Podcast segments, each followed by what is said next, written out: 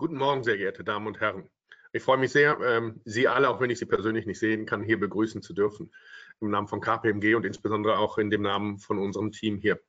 Ich möchte mit einer ganz besonders positiven Botschaft heute Morgen starten und sie hat auch mit dem Wald zu tun. Als ich die Zeitung heute aufschlug, war die erste Meldung, Grundwasser wieder auf Normalpegel. Wald sicher für die nächsten paar Jahre. So stand es dort äh, in etwa plakatiert in der Rheinischen Post. Ähm, das Schöne ist, dass es auch eine positive Nachricht gibt, dass der Wald zumindest mal, was jetzt die Grundwasserpegel als solche angeht, erstmal wieder für eine mittlere Frist zumindest gesichert scheint. Aber es gibt andere Themen rund um den Wald und deshalb haben wir uns heute hier auch zusammengefunden. Äh, Sie haben schon gehört, wie das Prozedere ist. Fragen äh, jederzeit stellen. Am Ende werden sie beantwortet. Wir gehen gerne mit einem entsprechenden Zeitkontingent darauf ein. Was erwartet Sie? Vier Vortragende, die ich Ihnen gleich noch vorstelle, mit einem bunten Medienmix, äh, mit Vortrag, mit Umfragen, mit Videos. Das soweit eigentlich erst einmal, dass wie wir den morgen gestalten wollen. Wer ist heute bei uns? Zunächst einmal, und die Kollegen starten, deshalb nenne ich sie als Erster, ansonsten wäre das ungehörig, der Kollege, der Kollege Dr. Thomas Uhlig von KPMG Law, somit seines Zeichens Rechtsanwalt und Spezialist in dem ganzen Thema ähm, EUDR. Dann haben wir Kai Henke, der das Ganze aus der praktischen, ich sag mal, aus der, ähm, ich sag mal, operativen äh, Seite heraus be äh, begleitet. Entschuldigen Sie bitte. Das ist der letzte Flug, der sich bei mir noch in der Sprache niederschlägt. Ähm, Kai Henke, der das aus der ähm, entsprechenden operativen äh, Thematik heraus oder Sicht heraus betrachtet und äh, Ihnen auch vorstellen wird. Dann haben wir als drittes Matthias Jungblut. Ich freue mich sehr, dass Matthias heute bei uns ist. Er ist Produktverantwortlicher und gleichzeitig Mitgründer von Osapiens. Osapiens als einer der führenden Hersteller von digitalen regulatorischen Services und einer entsprechenden Plattform. Und als viertes, leider heute noch nicht, äh, leider jetzt noch nicht im Bild, aber zu uns stoßend, haben wir als letzten äh, Asmus Wolf gewinnen können, sich auch bei Ihnen heute vorzustellen und vor allen Dingen auch die Lösung, die Rittersport heute schon implementiert hat, kurz bei uns zu skizzieren und zu zeigen. Asmus Wolf ist Mitglied der Geschäftsführung von Rittersport und als solcher zuständig für das ganze Thema Supply Chain und Logistik. So, äh, mit dieser Vorrede möchte ich auch es bewenden lassen und würde sofort übergeben an die Kollegen Kai Henke und Thomas Uhlig, damit wir in das Thema einsteigen. Herzlichen Dank, viel Vergnügen. Vielen Dank. Dann ähm, begrüße ich Sie auch von meiner Seite noch ganz herzlich und würde Ihnen zunächst einmal so ein bisschen den rechtlichen Rahmen vorstellen, äh, den die EUDA mit sich bringt. Wenn wir mal auf das äh, erste Slide springen, ähm, da haben wir so mal so ein bisschen den Gesamtkontext einge eingeordnet. Ja, die Nachhaltigkeit, nachhaltige Unternehmensführung, das ist ja ein Thema, was jetzt per se erstmal nicht neu ist. Also wir haben die nicht finanzielle Berichterstattung, gibt es ja schon äh, mittlerweile fast äh, ja, eine Dekade äh, annähernd. Das war so der erste Schritt, ne, die nicht finanziellen Erklärungen im Jahresabschluss. So, dann haben wir das ganze Thema Lieferketten-Sorgfaltspflichtengesetz, was ja auch nochmal ein Meilenstein gewesen ist, wo es äh, seit Jahr 2023 für die ersten Unternehmen und 2024 für die nächste Welle von Unternehmen äh, eine ganze Reihe von neuen Sorgfaltspflichten in Bezug auf Menschenrechts- und Umweltschutz äh, gegeben hat. Da ist natürlich das Thema Wald und Entwaldung per se nur am Rande berührt.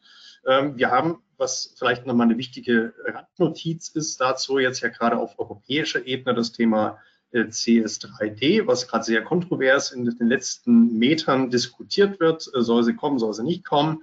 Ähm, da wird sicherlich das ganze Thema Biodiversität, Entwaldung noch etwas stärker fokussiert werden, aber wie gesagt, momentan noch nicht final verabschiedet. Aber, und das ist sicherlich auch ein Thema, was viele von Ihnen natürlich gerade äh, auch vor der Brust haben, ist das Thema CSRD, also die quasi neue äh, Nachhaltigkeitsberichterstattung äh, Reloaded, die jetzt äh, für viele Unternehmen jetzt ab 2025, 2024, 2024 und dann die folgenden Jahre gestaffelt äh, relevant werden wird und ebenso die EU-Taxonomie, wo eben äh, nachhaltige ökonomische Wirtschaftsführung oder Wirtschaftstätigkeiten auf ihre ökologische äh, ja, Einstufung hin klassifiziert werden.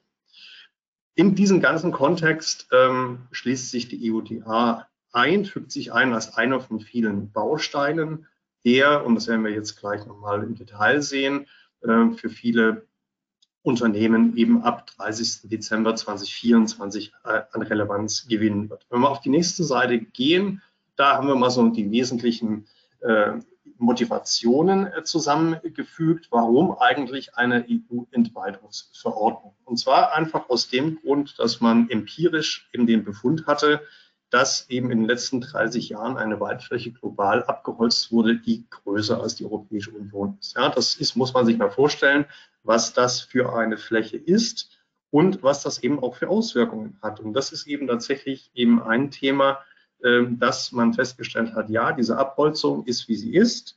Äh, was sind die Ursachen? Die Ursachen sind halt ganz wesentlich, vor allen Dingen eben Land- und Forstwirtschaft, die dazu beitragen, dass diese Entwaldung stattfindet.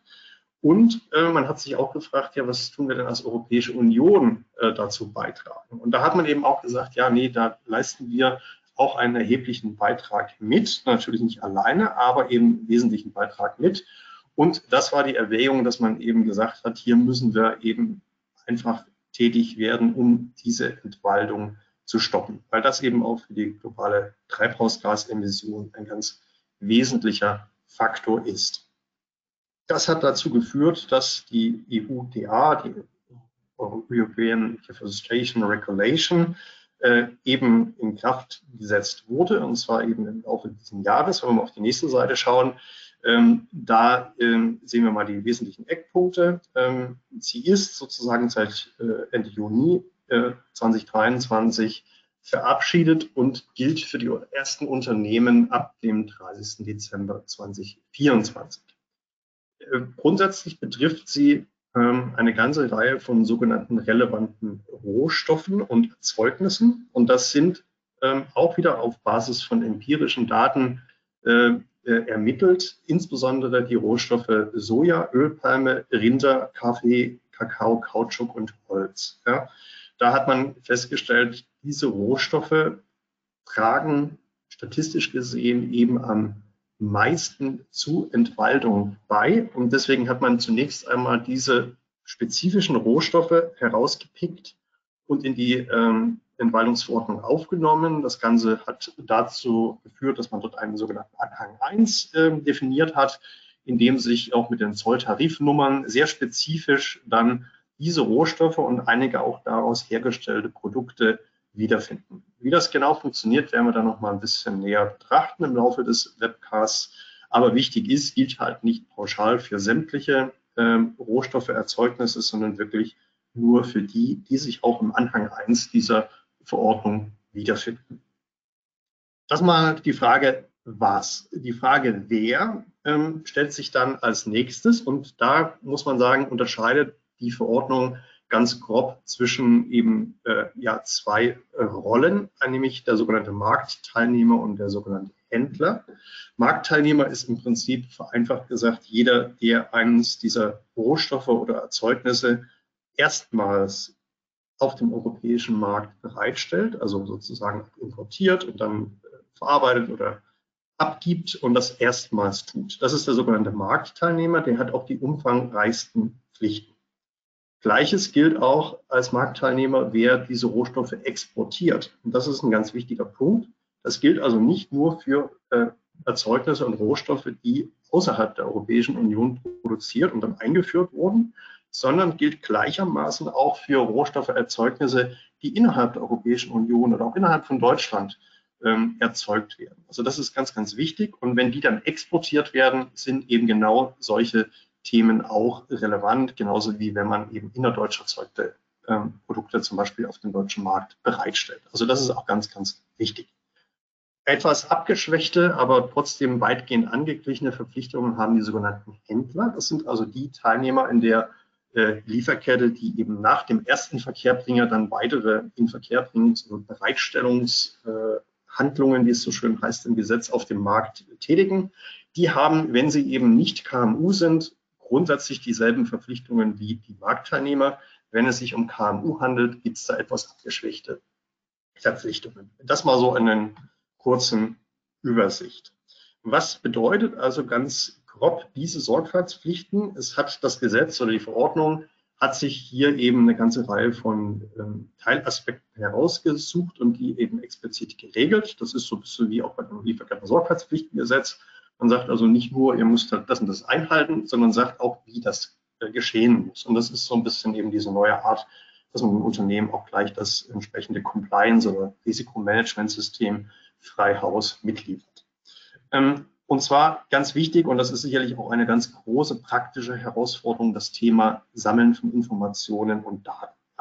Da muss eben ganz klar eben geschaut werden, wo äh, genau, auf welcher Fläche der Erdkugel sind eben diese Rohstoffe angebaut äh, und erzeugt worden oder in die Rinder entsprechend ähm, äh, gehalten worden und das ist natürlich eine große Herausforderung für die Frage der Geolokalisierung. Ja, das ist also explizit erforderlich, dass man diese Informationen künftig bis halt zur Erzeugung zurück verfolgt, sammelt und dokumentiert. Ähm, das ist also ganz, ganz wesentlich. Und zwar wesentlich dafür, weil darauf dann aufbauend ähm, die Risikobewertung stattfinden muss. Und die Risikobewertung ist im Prinzip ähm, ein Zweiklang. Die Verordnung verlangt, dass entsprechende betroffene Erzeugnisse a. entwaldungsfrei erzeugt wurden und b. in Übereinstimmung mit den lokalen rechtlichen Anforderungen.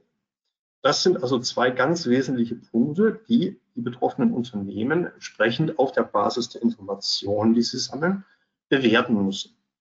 Und nur wenn sie zum Ergebnis kommen, dass kein oder nur ein vernachlässigbares Risiko besteht, dann dürfen diese Erzeugnisse letztendlich auf dem Markt bereitgestellt werden.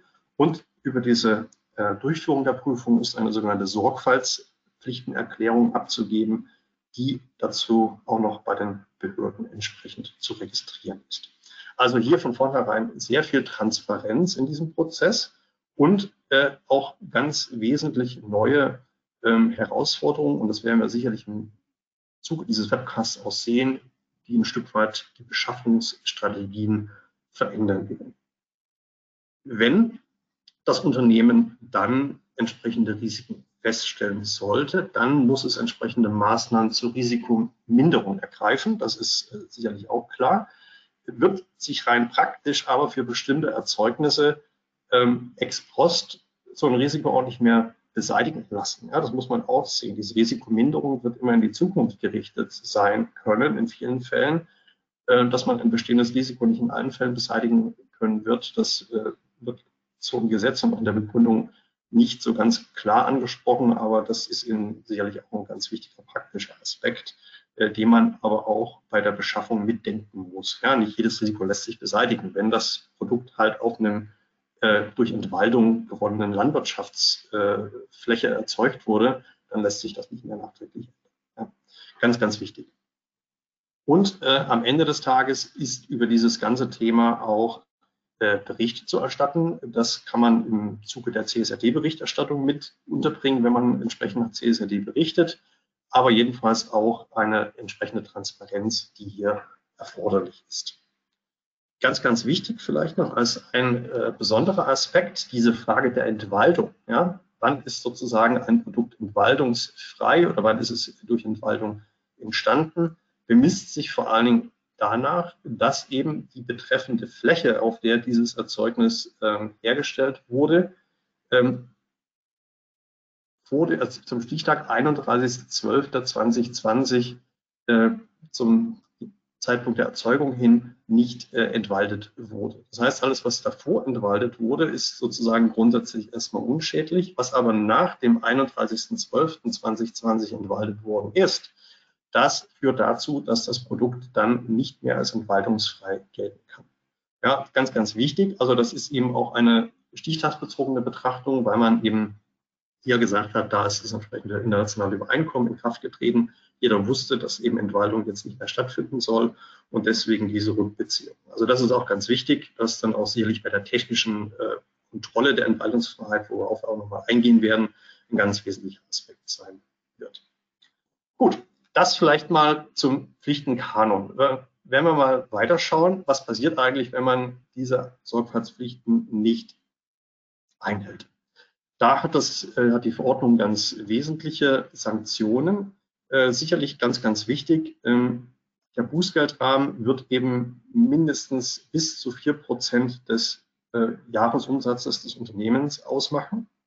Das ist durch die Verordnung zuvor gezeichnet, ist dann nochmal von den einzelnen Mitgliedstaaten in sehr spezifischen Bußgeldregelungen, weil das eben in der nationalen Gesetzgebungskompetenz liegt, nochmal nachzuzeichnen und zu verfeinern. Ja, aber das ist mal der Rahmen, den wir ja aus anderen Bereichen kennen.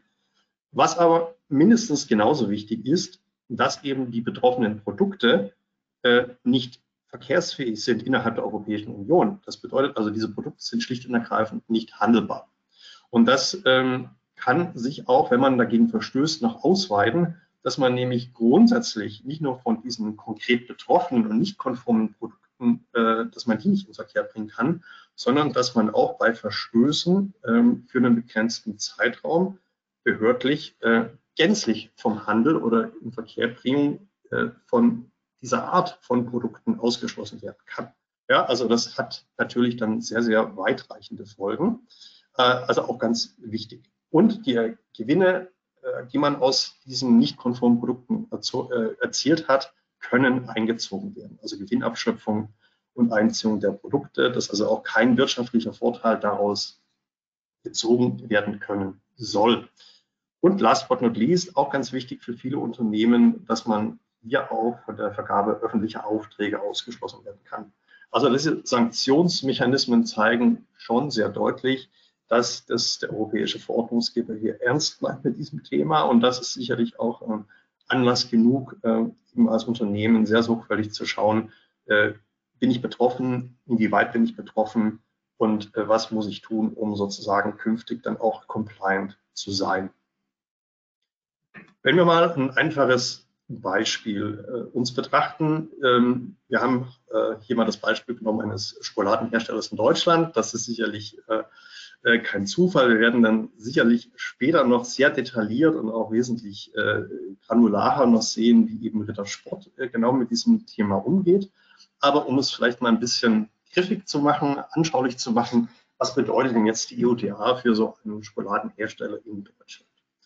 Ähm, wichtig ist zu wissen, dass natürlich Kakao als relevanter Rohstoff äh, auch in der Schokolade ähm, drin ist und dass Schokolade seinerseits auch nach Anhang 1 der EODA ein relevantes Erzeugnis ist. Das heißt, sowohl der Rohstoff Kakao als auch ähm, das Erzeugnis Schokolade sind beide von der EODA betroffen.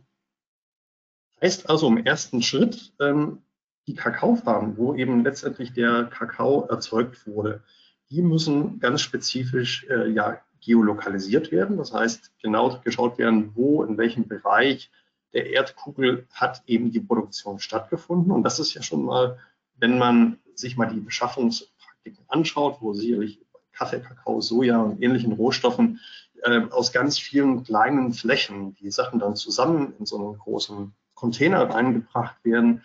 Ähm, das bedeutet, man muss für jede Teilmenge am Ende des Tages genau diese Informationen äh, sammeln. Weil wenn man das nicht kann, das heißt, wenn man für eine dieser Teilmengen keine Informationen hat, um diese Bewertung durchzuführen, oder für eine dieser Teilmengen feststellt, das ist nicht entwaltungsfrei, bedeutet das, dass diese Teilmenge eben nicht verkehrsfähig ist. Das heißt, gut, man sie aussortieren kann, aber meistens kann man das nicht. Und wenn man es dann nicht trennen kann, dann ist die Gesamtmenge nicht verkehrsfähig. Und das ist natürlich eine sehr, sehr äh, harte Folge, die aber eben auch von der Kommission in FAQs, die auch vom äh, BLE in Deutschland äh, entsprechend äh, auf der Internetseite zur Verfügung gestellt wurden, nochmal sehr, sehr deutlich unterstrichen. Das bedeutet also diese Transparenz auch bis hin zu den einzelnen Teilchargen jeder Lieferung ganz, ganz wichtig. Und dann muss natürlich auch die Sorgfaltserklärung, das bedeutet also die Überprüfung, dass diese Produkte entwaldungsfrei und äh, in Übereinstimmung mit den nationalen Vorschriften erzeugt wurden. Diese Erklärung muss dann natürlich auch die einzelnen Geolokalisationen der einzelnen Angebaugebiete umfassen. Also das ist erstmal in dieser ersten Stufe wichtig, äh, wichtige Konsequenz. Wenn dann sozusagen dieser Kakao in den europäischen Markt äh, importiert ist mit der entsprechenden Sorgfaltserklärung, äh, dann äh, stellt sich die Frage, wie geht es dann weiter? Das bedeutet also, hier gab es ja schon mal für den Kakao einmal die Ausübung der Sorgfaltspflichten. Es gibt auch eine Sorgfaltserklärung. Und dann geht das zum Beispiel weiter eben an unseren Schokoladenhersteller. Ja? Und äh, der verwendet diesen Kakao, der seinerseits schon mal diesen Sorgfaltspflichten unterlegen ist und stellt daraus Schokolade her.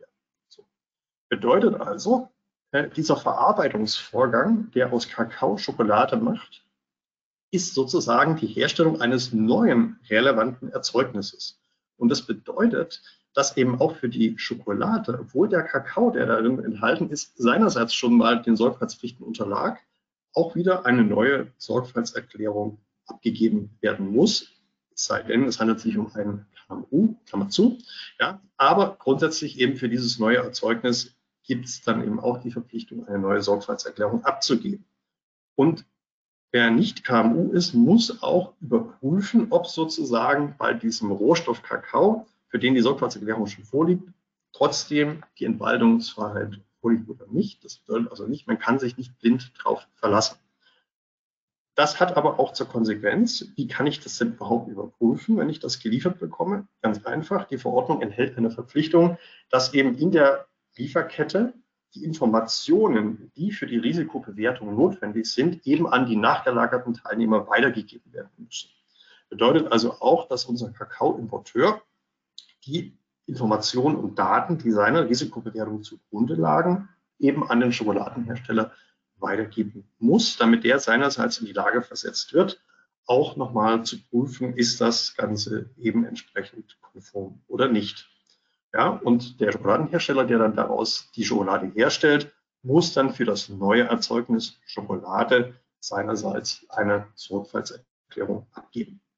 Das also nochmal so ganz ähm, grob zur Veranschaulichung, dass eben die Pflichten durchaus sich kumulieren, auch in der Lieferkette, dass man also nur sehr begrenzt auf vorhandene Prüfungen äh, sich verlassen kann, also insbesondere nicht, äh, also die KMU-Unternehmen sind da ein Stück weit entlastet, aber auch nur insoweit, als es eben wirklich um genau diesen Rohstoff geht, der schon mal der Sorgfaltspflicht unterlag. Wenn Sie daraus ein neues Erzeugnis herstellen, dann sind Sie entsprechend auch wieder verpflichtet, das insgesamt nochmal neu zu bewerten. Wenn wir vielleicht nochmal zum Abschluss ähm, ein Negativbeispiel bringen. Äh, wir haben jetzt ja gesagt, Schokolade, Kakao, das sind beides Erzeugnisse, die eben von der Verordnung umfasst sind. Wenn wir jetzt mal das Beispiel nehmen, äh, beispielsweise aus Kakaobutter wird eben statt Schokolade ein Keks hergestellt. Ja? Das würde dann dazu führen, dass das Erzeugnis, was daraus äh, äh hergestellt wurde, das ist nicht in dem Anhang 1 aufgeführt, Bedeutet also, obwohl ein relevanter Rohstoff in diesem Produkt drin ist, das Produkt selber eben nicht mehr von diesen Sorgfaltspflichten erfasst ist. Bedeutet also, der Hersteller muss dann nicht für sein Erzeugnis seinerseits eine Sorgfaltserklärung abgeben, muss aber eben beim Einkauf entsprechend äh, oder beim Import der Rohstoffe für die Verarbeitung äh, die entsprechenden Sorgfaltspflichten beachten, aber nicht mehr für das Erzeugnis, was ihr herstellt. Ja. Und da gibt es weitere Beispiele, ähm, zum Beispiel Leder. Ja, Leder ist grundsätzlich umfasst. Wenn ich aber eben ein Leder zu Autositzen verarbeite, die dann eben zolltarifrechtlich nicht eigenständig ähm, äh, betrachtet werden als Lederwaren, sondern eben Teil des Automobils sind, auch das ist nicht erfasst. Ja. Ähm, es kam auch die Frage schon auf, wie ist es denn mit äh, Transportpaletten ja, aus Holz? Holz grundsätzlich erfasst und auch viele Produkte aus Holz erfasst.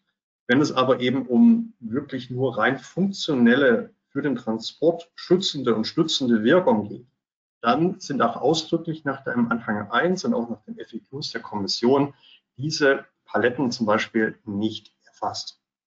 Das also vielleicht mal schon als kleines Negativabgrenzungsbeispiel. Äh, wir werden sicherlich dann im Rahmen der Fragen und Antworten im Nachgang noch äh, Gelegenheit haben, auf das eine oder andere Beispiel einzugehen. Gut, das soll es erstmal von meiner Seite gewesen sein zu dieser Frage der Abgrenzung und der Beispiele. Und dann würde ich äh, an den Kollegen Kai Henke weitergeben, der Sie dann mit dem Thema der praktischen Umsetzungsschritte vertraut macht. Vielen lieben Dank, Thomas, und einen wunderschönen guten Morgen auch von meiner Seite. Ich darf Sie in den nächsten Minuten einmal durch die Umsetzungsschritte der EUDA führen. Und ich äh, möchte gerne auf der folgenden Seite einmal starten mit einem Vergleich. Und zwar möchte ich einmal die Ausgangssituation von dem Lieferkettengesetz mit der EUDA gegenüberstellen. Und da haben wir tatsächlich einige Gemeinsamkeiten. Wir haben aber auch ein paar Besonderheiten bei der Entwaldungsverordnung. Als Gemeinsamkeit kann aufgeführt werden, dass logischerweise bei einer, regulatorischen Anforderung die Nichtberücksichtigung führt zu Sanktionen und einem möglichen Reputationsverlust. Können wir festhalten. Eine interessante Gemeinsamkeit ist die kurze Umsetzungsfrist. Ich kann mich noch sehr gut an 2021 erinnern, in dem das Lieferketten-Sorgfaltspflichtengesetz damals durch die Große Koalition verabschiedet wurde und wir einen sehr hohen Druck verspürten seitens der Unternehmen, dieses äh, Gesetz umzusetzen und der, dieser Zeitraum auch als zu kurz wahrgenommen wurde. Das äh, fand ich damals auch. Dieses Mal ist es ähnlich und äh, die Herausforderung nicht geringer. Zusätzlich, das ist auch eine Gemeinsamkeit, haben wir hier einen interdisziplinären Ansatz. Das heißt, Sie benötigen für die Umsetzung nicht nur einen Fachbereich, sondern es betrifft mehrere Fachbereiche neben dem Einkauf, auch möglicherweise einen Import, Export, Vertrieb, aber eben auch Compliance, Recht, wenn Sie das, diese Lösung digital machen möchten, dann auch die IT, sodass äh, diese multidisziplinären Projektteams wieder gegründet oder belebt werden müssen. Wir haben auch weiterhin eine hohe Ungewissheit über die tatsächliche Regulatorik. Das äh, BAFA hat seinerzeit sich äh, Zeit gelassen mit der, der Verfüg zur Verfügungstellung der Handreichung. So ist es jetzt auch, auch geplant durch die Kommission, die ein äh, Bewertungssystem aller Ursprünge aller Länder der Welt aufbauen möchte, das aber erst zur Verfügung stellt äh, zum 30.12. geplant diesen Jahres. Ich gehe auch nicht davon aus, dass das früher zur Verfügung gestellt werden wird, sodass Sie aktuell sich äh, darauf vorbereiten müssen, die Sorgfaltserklärung durchzuführen, ohne auf dieses Wissen zugreifen zu können. Also eine hohe Ungewissheit. Gleichwohl, und das ist vielleicht auch eine, eine positive Nachricht, Herr Dr. Ulik hat es ja eingangs gesagt, wir haben unterschiedliche regulatorische Anforderungen, die miteinander sich überschneiden, teilweise komplementär sind. Und äh, die Entwaldungsverordnung wie auch das Lieferkettengesetz zahlen beide partiell sowohl auf die Nachhaltigkeitsberichterstattung ein, als auch auf die Corporate Social Due Diligence Directive, also das EU-Lieferkettengesetz, bei dem auch Eckpunkte im Dezember vorgestellt wurden und dass wenn Sie alles richtig machen und die Zähne ineinander greifen, können Sie auch hier wieder Synergien heben. Die Besonderheiten der Entwaldungsverordnung auf der rechten Seite äh, sind tatsächlich Besonderheiten und auch, finde ich, neue Themen, mit denen man sich auseinandersetzen muss. Zum einen, und das ist äh, deswegen ganz oben genannt, die Nichtberücksichtigung der Entwaldungsverordnung führt dazu, und äh, Thomas Ulik hat es eben ausgeführt, dass sie möglicherweise Ware einkaufen, die nicht verkehrsfähig ist. Und somit haben sie ein Thema mit der Warenverfügbarkeit. Wenn Sie ein Thema haben mit der Warenverfügbarkeit, haben Sie ein Thema mit dem Umsatz und dann haben Sie gleichwohl ein Thema mit dem Kunden oder der Kundin. Und äh, das ist ein Riesenthema. Das sollte auch in Ihren Unternehmen auch bis zum Management deswegen bekannt sein, weil diese Verordnung, die muss erfüllt werden, um eben dies abzuwenden. Ein weiteres Novum ist, dass die Datengrundlage im Ursprung der Rohware ist. Das ist beim Lieferkettengesetz zum Beispiel nicht der Fall. Da haben Sie statische Daten mit Indizes, Landesbranchenanalyse.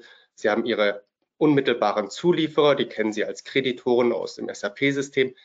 Jetzt müssen Sie sich mit dem Ursprung, mit Tier N der Rohware beschäftigen und müssen die Polygone im an, das Anbaugebiet kennen lokalisiert haben und die Sorgfaltspflichten überprüfen, das ist tatsächlich neu und auch eine sehr, sehr große Herausforderung für viele Unternehmen. Eine weitere große Herausforderung, und das ist äh, meine persönliche Wahrnehmung, dass wir derzeit noch eine sehr geringe mediale Aufmerksamkeit haben. Viele, mit denen ich spreche, kennen die Entwaldungsverordnung nicht. Das ist auch äh, erstmal okay. Schwierig wird es, wenn das möglicherweise ihre zuliefernden Firmen sind. Bedeutet, wenn diese Verordnung jemanden durchgeht und dann nicht weiß, dass er was machen muss und im Dezember überrascht wird, dass die Ware nicht mehr marktfähig ist, dann wäre es tatsächlich sehr schade, weil jetzt, und Sie haben sich alle heute eingewählt, Sie sind sich äh, der, der Dramaturgie bewusst, aber möglicherweise ist das nicht jeder. Und äh, da würde ich mir auch etwas mehr mediale Aufmerksamkeit wünschen.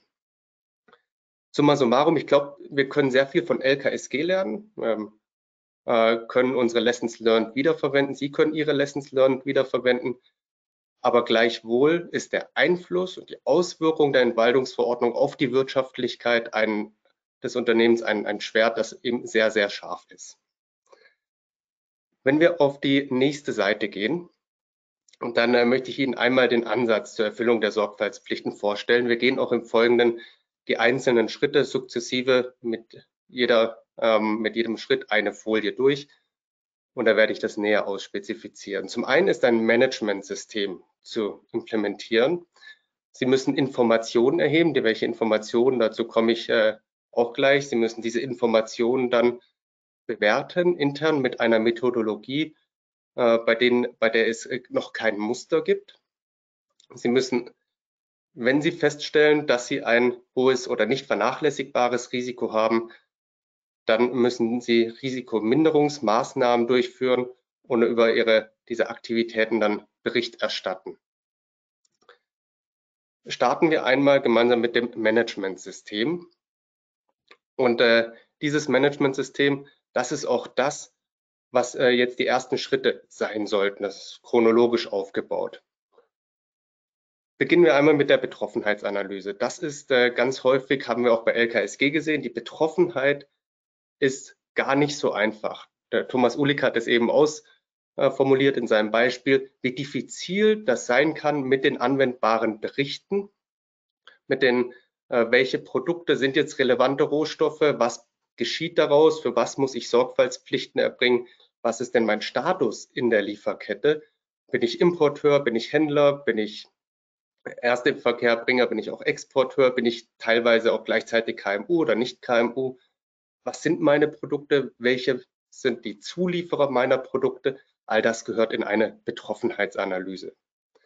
Im Status quo im Zielbild müssen dann einmal die Einkaufsprozesse aufgenommen werden. Sie müssen sich darüber bewusst sein, wo kaufen Sie denn aktuell ein? Kaufen Sie über Rohstoffmärkte ein oder direkt vom Importeur importieren Sie selbst? Je nachdem haben Sie dann auch unterschiedliche Prozesse zu konzipieren und zu implementieren. Im Anschluss folgt das Zielbild. In diesem Zielbild definieren Sie gemeinsam mit der Geschäftsleitung, welches Ambitionsniveau haben. Möchten Sie 100% compliant sein? Möchten Sie einen möglichen Effizienzcharakter haben? Möchten Sie das Ganze digital abbilden oder doch eher mit Excel und äh, MS Office? Es geht alles aber man muss sich im Vorfeld bewusst sein, was man machen möchte. Im Anschluss sind Rollen und Verantwortlichkeiten zu definieren. Ich äh, hatte es eben auch schon erwähnt, die multidisziplinären Projektbesetzungen mit den unterschiedlichen Fachbereichen, sodass jeder weiß, was er zu tun hat. Und äh, bitte, und das ist äh, im Bullet 4, Einbezug von Zulieferern. Das ist für mich eines der wichtigsten Themen. Einbezug von Zulieferern sowie Bewertung alternativer Ursprünge wenn Sie schon jetzt absehen können, dass Ihre aktuelle Sourcing-Strategie zu Risiken führen könnte, weil Sie über Rohstoffmärkte einkaufen und die Lieferkette nur sehr schwierig identifizieren können. Oder möglicherweise wissen, dass Sie nur einen Zulieferer haben und Sie nicht wissen, ob der die Sorgfaltspflichten erfüllen kann, dann macht es jetzt Sinn, sich nach alternativen Ursprüngen ähm, zu suchen. Im Oktober, November, Dezember wird das schwieriger, weil ich erwarte da einen hohen Run auf äh, Zulieferer, die ihre, ihrer Compliance-Pflicht nachgekommen sind. Im Anschluss folgt dann die Methodologie und eine Toolauswahl. Wie gesagt, Sie können das digitalisieren. Wir haben ja auch heute mit Matthias Junglück einen Vertreter eines Unternehmens dabei, die die Digitalisierung vorantreiben. Dafür muss auch einmal die Methodologie der Informationserhebung, Risikobewertung, Risikominderung verstanden werden um das dann durchzuführen. All diese Prozesse, Methoden, Rollen und Verantwortlichkeiten können dann in einer Richtlinie, wir können es auch äh, Guideline oder Manual nennen, niedergeschrieben werden. Gerade in größeren Gruppenunternehmen oder Konzernen dient das dann zur Sicherheit. Und äh, diese Prozesse müssen implementiert werden, kommuniziert und trainiert werden. Das alles ist schon ein ganz, ganz großer Brocken, bevor es dann eigentlich tatsächlich erst losgeht. Ähm, mit der Informationserhebung. Bevor wir damit starten, möchte ich aber gerne mal eine Zwischenfrage stellen. Und diese Zwischenfrage, da können Sie jetzt live interaktiv antworten. Wegen eine Bitte an die Regie, dass wir einmal die Zwischenfrage einblenden. Ganz herzlichen Dank. Haben Sie denn bereits eine Betroffenheitsanalyse durchgeführt? Das heißt, Ihre Stellung in der Lieferkette, die betroffenen Güter und dazu passend die betroffenen Zulieferer ausgewählt. Eine binäre Antwortmöglichkeit. Haben Sie das schon getan oder haben Sie das, müssen Sie das noch tun?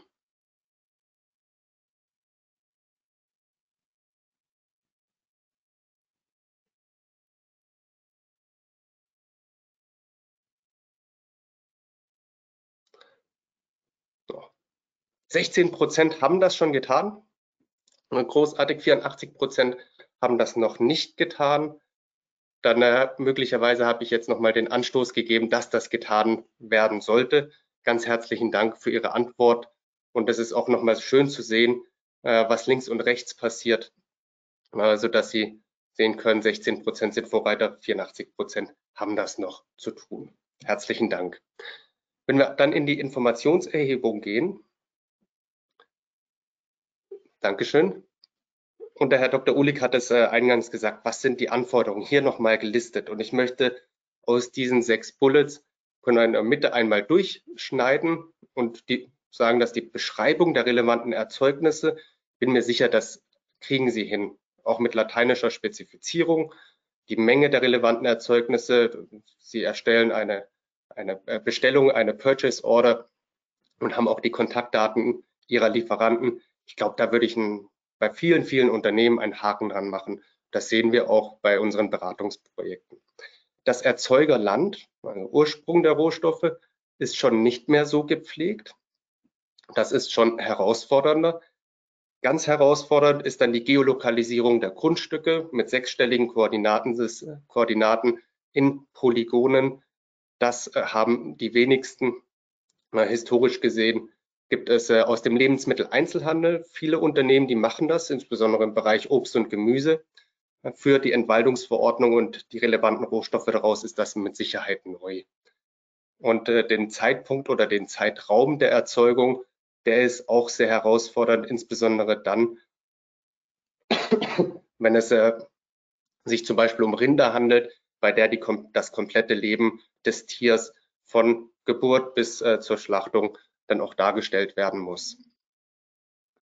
Diese Informationen und das vielleicht noch äh, in der Dramaturgie eine Steigerung, diese müssen chargengenau dargestellt werden. Das heißt, Sie haben nicht einen Erzeugner, ein Erzeuger, ein Lieferant und äh, platziere, haben diese Sorgfaltspflichten mit jeder Bestellung, sondern je Charge, wenn Sie unterschiedliche Ursprünge haben, unterschiedliche Zeiträume, ist das jedes Mal eine eigene Überprüfung. Wenn wir dann einmal weitergehen in die Risikobewertung und da spielt dann die Musik auf der folgenden Seite, dann müssen Sie die unter zwei, also in der Informationserhebung gesammelten Informationen bewerten und zwar hinsichtlich der Glaubwürdigkeit der Informationen. Darauf gehe ich auch gleich nochmal ein. Die Verbreitung von Entwaldung oder Waldschädigung im Erzeugerland, das ist äh, noch mit Hilfe von internationalen Indizes einigermaßen möglich. Die EU-Kommission möchte da ja auch nochmal Informationen bereitstellen. Die Komplexität der Lieferkette kann von sehr kurz bis sehr, sehr lang alles beinhalten. Rohstoffmärkte, Börsen und etc. hatte ich eben schon angekündigt. Aber auch das Risiko der Umgehung der Verordnung. Verzeihung. Ich möchte noch äh, ein, zwei Sätze zur Glaubwürdigkeit von Informationen sagen. Und ich glaube, da spielt sehr viel Musik. Wenn Sie sich ein Koordinatensystem vorstellen mit der X-Achse der Outputmenge von, von Ländern, die die relevanten Rohstoffe herstellen und auf der Y-Achse die ähm, Bewertung im internationalen Korruptionsindex von Transparency International, dann werden Sie eine Korrelation feststellen. Das, das ist so. Das heißt, viele der Anbauländer sind nicht unbedingt äh, dafür, äh, stehen nicht unbedingt dafür, dass wir alles glauben können. Und das ist nun mal so. Das ist im Übrigen auch in Europa so, dass manche Informationen nicht richtig sind, dass manche Zertifikate gekauft sind, dass Auditoren eben etwas äh, auditieren und äh, diesem Zertifikat dann nicht zu 100 Prozent glauben können. Das heißt, Ihre Aufgabe wird es auch sein, die Glaubwürdigkeit von Informationen herzustellen. Und auch hier kann man vom Lebensmitteleinzelhandel lernen, der zum Beispiel mit Isotopenanalysen schon sehr früh angefangen hat, die Rohstoffursprünge von den Erzeugnissen nachzuverfolgen und zu überprüfen, ist das denn auch richtig angegeben und auch richtig gemacht. Also ganz viel Musik in der Risikobewertung.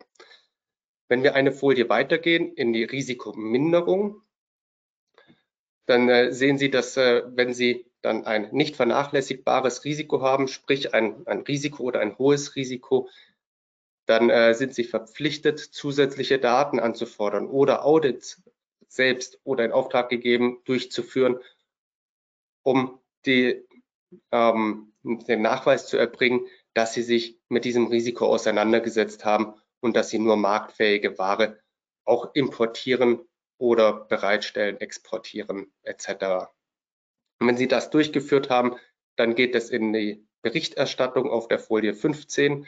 Sie sind verpflichtet, Ihre Sorgfaltspflichten äh, zu berichten.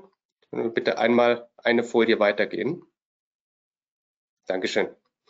Und zwar dafür wird es eine, ein Informationssystem geben, das die, äh, die EU-Kommission erstellt.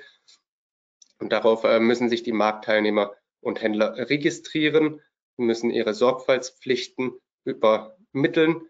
Das äh, BLE wird das, also das, die Bundesanstalt für Landwirtschaft und Ernährung, wird das auch überprüfen und ihre Sorgfaltspflichten sind für fünf Jahre aufzubewahren. In Summe, und das möchte ich Ihnen gerne auf der nächsten Seite vorstellen, nochmal zusammengefasst, die kommenden Anforderungen von Managementsystem bis Risikominderung, Sorgfaltspflichten, Übertragung, Berichterstattung, das äh, nehmen wir mal raus, die beinhalten sehr, sehr viele Herausforderungen. Zum einen die Ungewissheit und Unklarheit bezüglich der anwendbaren Regulatorik. Ich glaube, das ist der allererste Schritt, der äh, getroffen werden muss, und zwar innerhalb des eigenen Unternehmens, sei es jetzt das Management oder der Einkauf für die Sourcing-Strategien, aber auch die Information an die Zulieferer, dass sie auch bitte ihrer Sorgfaltspflichten nachkommen und sich mit der Thematik auseinandersetzen. Die Identifizierung von betroffenen Rohstoffen und Erzeugnissen sind genauso wichtig wie die zu beschaffenen Informationen entlang der Lieferkette. Und das ist auch das äh, eines der ersten Male, dass äh, wir in der Breite nicht in einzelnen ähm, Ausnahmen, sondern in der Breite in die Tier N Transparenz reingehen müssen und äh, diese Transparenz entlang der Wertschöpfungskette schaffen müssen. Und ein großes Brett wird auch noch die Methodik zur Umsetzung der Sorgfaltspflichten sein, insbesondere die Methodik der Informationserhebung, aber auch der Informationsbewertung. Deswegen, was sollten Sie tun? Und äh, wir hatten es in der, in der Umfrage gesehen, einmal die Betroffenheitsanalyse, ob und inwieweit Ihr Unternehmen von den Anforderungen betroffen ist. Zweitens Klarheit schaffen über den Sachverhalt, die Anforderungen und äh, diese Klarheit dann auch aufzeigen, intern sowie extern. Und drittens dann die Schaffung von Verantwortlichkeiten zur Umsetzung der Anforderungen, sodass Sie dieses Jahr bis zum 30.12., das ist nämlich nicht mehr so lang, es sind noch äh, gute elf Monate, auch äh, für sich nutzen und dann bereit sind für das Inkrafttreten des LKSG, der, Entschuldigung, der Entwaldungsverordnung. Ja, und mit diesen Worten möchte ich gerne übergeben an Matthias Junglück. Ich äh, freue mich sehr, Matthias, dass du heute bei uns bist und äh, die Lösung von Usapiens äh, zur Entwaldungsverordnung vorstellst. Dankeschön schon mal von meiner Seite. Ja, vielen Dank, Kai. Guten Morgen zusammen auch nochmal von meiner Seite wie von Stefan und Kai bereits äh, vorgestellt, entwickeln wir bei Osapiens Softwarelösungen für die aktuell schon gültigen oder aufkommenden ESG-Gesetze, um äh, Sie als Unternehmen dort ganzheitlich und digital bei deren Umsetzung unterstützen zu können. Und darunter fällt äh, in dem Zuge natürlich auch die Entwaldungsverordnung, die EUDR. Und ich freue mich, Ihnen heute einen Einblick zu geben, wie Softwaresysteme bei den Herausforderungen, die äh, offensichtlich ja da sind, äh, unterstützen können. Und äh, dabei dreht sich ja vor allem um die Datensammlung, Datenaustausch und auch die Risikoanalyse, auch die Implementierung eines Risikomanagementsystems. Wenn wir uns das ähm, auf der ersten Folie ähm, anschauen, möchte ich zunächst nochmal eine Einordnung dort äh, geben und eine Übersicht. Ähm, in dem Fall über eine vereinfachte Lieferkette mit nicht-europäischen Erzeugern und Produktionsvorstufen sowie den entsprechenden europäischen Marktteilnehmern und Händlern. Und ähm, hier unterscheiden wir auch äh, aus, aus Softwareperspektive zum einen ähm, in ein Traceability-Modul, wo wir ähm, vor allem ähm, in dem Fall den äh, nicht-europäischen ähm, Marktteilnehmern, Produzenten und, äh, ähm, und Erzeugern ähm, eine Lösung bereitstellen möchten, um diese Daten zu sammeln. Ähm, die stellen wir äh, kostenfrei für, für nicht-europäische Unternehmen zur Verfügung. Und auf der anderen Seite ähm, natürlich ähm, die Lösung für ähm, europäische Marktteilnehmer und Händler, um diese Informationen in die Systeme einzunehmen. Äh, ähm, reinzubekommen und entsprechende Risikoanalysen durchzuführen und dann auch die Sorgfaltserklärung ähm, zu generieren und abzuschicken. Nicht-europäische ähm, Genau, ähm, die europäischen ähm, Produzenten ist ganz wichtig, die benötigen die Informationen, können daraufhin die Sorgfaltserklärung erstellen und ähm, aktueller Stand in das Informationssystem manuell eingeben. Das befindet sich aktuell in der Testphase und wir hoffen, dass es dort entsprechende Schnittstellen gibt, damit wir hier eine automatische Übertragung dann vornehmen können. Ähm, der erste ähm, Marktteilnehmer in der Europäischen Union, der die Sorgfaltserklärung abgibt, bekommt auch eine entsprechende Bestätigung und eine Sorgfaltserklärungsnummer, die er zusammen mit den Informationen ähm, seiner Risikoanalyse oder weiteren Daten wie beispielsweise dem Herstellungszeitraum, dem Produktionszeitraum an den nächsten beispielsweise den Händler ähm, weitergeben muss und dieser kann sich dann ähm, zum Teil auf die Sorgfaltserklärung beziehen, muss aber, wie wir es ähm, bereits auch ähm, gehört haben, nochmal eine eigenständige Risikoanalyse ähm, durchführen, um zu bestätigen, dass er dort ein vernachlässigbares oder kein Risiko festgestellt hat. Im Weiteren habe ich es ähnlich strukturiert vom Prozess, dass wir zunächst uns ähm, mal die Datensammlung anschauen in den ähm, potenziellen Erzeugerländern, natürlich auch in der EU ähm, und ähm, dann ähm, auch mal einen Ansatz angucken, wie Sie als europäisches Unternehmen ähm, dort äh, potenziell in, in eine softwareseitige Umsetzung gehen können. Genau, wenn wir dann auf der nächsten Folie sind, dann äh, zunächst mal eine Übersicht über die Datenerfassung. Hier sehen wir ähm, ähm, mehrere große Punkte. Zum einen ein ähm, Gesamt-Traceability-System, ähm, wie ich es bereits erwähnt habe, dass wir dort äh, ähm, den entsprechenden Produzenten und ähm, Herstellern in äh, nicht-europäischen Ländern beispielsweise zur Verfügung stellen können und aber gleichzeitig auch eine Applikation, in der äh, Kleinstproduzenten äh, ähm, auch in Europa potenziell ähm, Daten erfassen können, sowie ein Lieferanten Portal oder offene Schnittstellen, um diese Daten ähm, bereitzustellen. Genau, wenn wir uns das dann im Folgenden einmal angucken, sehen wir mal einen Überblick, wie kann das aussehen in so einer entsprechenden mobilen Applikation für Produzenten.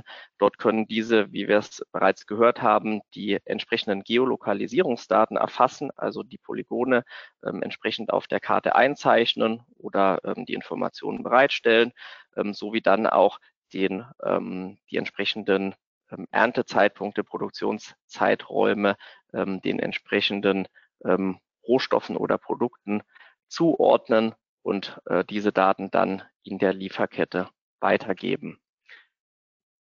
Und gerade beim Weitergeben haben wir natürlich eine äh, große Komplexität, weil die Marktteilnehmer außerhalb der EU ähm, oft noch nichts äh, wissen von den Anforderungen, die dort auf sie zukommen. Und wenn wir dort einen Schritt weitergehen, ähm, dann äh, können wir uns das äh, an der Stelle mal angucken, wie das Ganze im, in einem Traceability-Umfeld ähm, aussehen kann. Ähm, und zwar haben wir dann hier ähm, potenziell sehr viele Verarbeiter, ähm, die eben äh, außerhalb der EU sind und auch ähm, ähm, entsprechende Erzeuger, je nachdem, von welchem Rohstoff und Produkt wir reden, wie die Lieferkette aussieht. Ähm, aus diesem Grund ist es dann oft, kommt es darauf an, dass dort ein entsprechendes Traceability-System im Ursprungsland schon ähm, etabliert wird. Ähm, dort stellen wir unser Traceability-System, was wir heute auch in der EU betreiben, als äh, größtes äh, Traceability-System für Lebensmittel innerhalb der EU, ähm, äh, kostenfrei für die nicht-europäischen Unternehmen zur Verfügung, damit diese Daten entsprechend gesammelt werden können. Ähm, worauf kommt es ähm, dabei an? Ähm, das sehen wir auf der äh, nächsten Folie. Das ist vor allem eine einfache äh, Eingabe, ähm, sowie dann ähm, dementsprechend auch äh, offene Standards und entsprechende Datenvalidierung und ein ähm, ausgeklügeltes Rechte-Management-System. Sobald ich eine mehrstufige Lieferkette habe, muss ich natürlich sicherstellen, dass der, ähm, das, je nachdem, wie weit ich in der Lieferkette bin, natürlich nur die Daten sichtbar sind, auf die derjenige auch Zugriff haben soll. Das kann entweder durch ein Traceability-System von uns geschehen oder das kann auch über entsprechende äh, Branchen oder äh, Länderinitiativen in den Ursprungsländern geschehen, damit diese Daten am Ende bei den europäischen Marktteilnehmern und Händlern ankommen und wir dort entsprechend eine Visualisierung der Lieferkette haben und ich so auch der ähm, Sorgfaltspflicht und der Risikoanalyse nachkommen kann. Ähm, ich versuche auch immer ein bisschen äh, Vorteile zu ziehen, die so eine Umsetzung dann potenziell mit sich bringen kann. Und das ist an der Stelle natürlich, dass ich auch mehr Transparenz habe, die ich auch dem Verbraucher mitgeben kann und so entsprechend auch nochmal ähm, Vertrauen vom Verbraucher ähm, in meine Produkte herstellen kann. Das soweit zum Traceability-Modul. Wenn wir ähm, da einen Schritt weitergehen und dann möchte ich jetzt im Nachgang das vor allem ähm, betrachten aus der Perspektive ähm, eines, eines europäischen Marktteilnehmers oder eines ähm, europäischen ähm, Händlers. Ich fokussiere mich da vor allem auf die Nicht-KMU-Händler, also die größeren Händler, die ähm, die gleichen Sorgfaltspflichten wie die Marktteilnehmer haben welche Funktionen und welche Prozesse sind an der Stelle wichtig? Und es ist äh, zum einen äh, klar die Risikoanalyse. An der Stelle unterscheiden wir in zwei unterschiedliche Risikoanalysen. Zum einen die Risikoanalyse im Ursprungsland, die ich gleich näher eingehen will, und dann die Risikoanalyse der Entwaldung und Waldschädigung. Gleichzeitig ähm, kann ich natürlich entsprechende Nachweise, wie wir es eben schon gehört haben, Risikominimierungsprozesse ähm, und ähm, Maßnahmen anstoßen, ähm, benötige aber auch interne Logistikprozesse und potenziell eigene äh, Traceability-Prozesse, falls ich jetzt ein Hersteller bin in der Europäischen Union, damit ich diese Daten auch nochmal aggregieren kann. Zusätzlich, um da jetzt auch den äh, Überschlag zu den anderen Gesetzgebungen der Europäischen Union zu schaffen, äh, machen wir dort auch ein entsprechendes New Screening der Lieferanten. Also das bedeutet, wir schauen, wie ist die Informationslage, die wir über die Lieferanten haben, um auch hier entsprechende ähm, Berichte über potenzielle Verstöße im Rahmen der EUDR oder anderen Gesetzen bei den Vorlieferanten entsprechend aufzudecken. Und ganz wichtig an der Stelle auch, ähm, weil wir von sehr viel Datenaustausch zwischen nicht-europäischen äh, äh, Teilnehmern, europäischen Marktteilnehmern und Händlern sprechen. Ein offen, offene Schnittstellen ist ein ganz wichtiges Thema. Ähm, dort ähm, verwenden wir ähm, mehrere äh, ähm, Schnittstellentechnologien, ein Standard, der sich äh, rauskristallisiert hat für die Übertragung von entsprechenden Daten ist der GS1 EBCIS Standard als international offener Standard für die Übermittlung von ähm, entsprechenden Traceability Informationen. Wie sieht so ein Prozessablauf als am Beispiel unserer Lösung aus, sehen wir ähm, hier auf der Folie relativ gut. Wir haben zum einen die Risikoanalyse im Ursprungsland.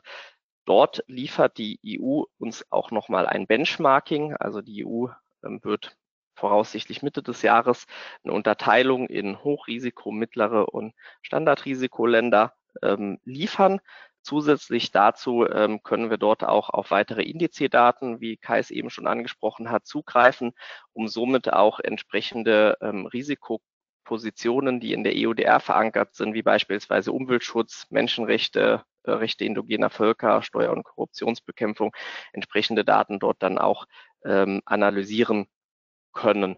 Auf der anderen Seite äh, können wir dort natürlich in, auch in eine konkretere Risikoanalyse reingehen. Das bedeutet, haben wir entsprechende Nachweise, also Zertifikaten von unseren ähm, in unserer Lieferkette vorhanden, die zu einer Risikominimierung beitragen können und auf der anderen Seite natürlich auch weitere Informationseinholungen im Rahmen von Selbstauskünften und äh, äh weiteren Mitteln wie auch beispielsweise Schulungen und weitere Maßnahmen, die zur Risikominimierung beitragen können.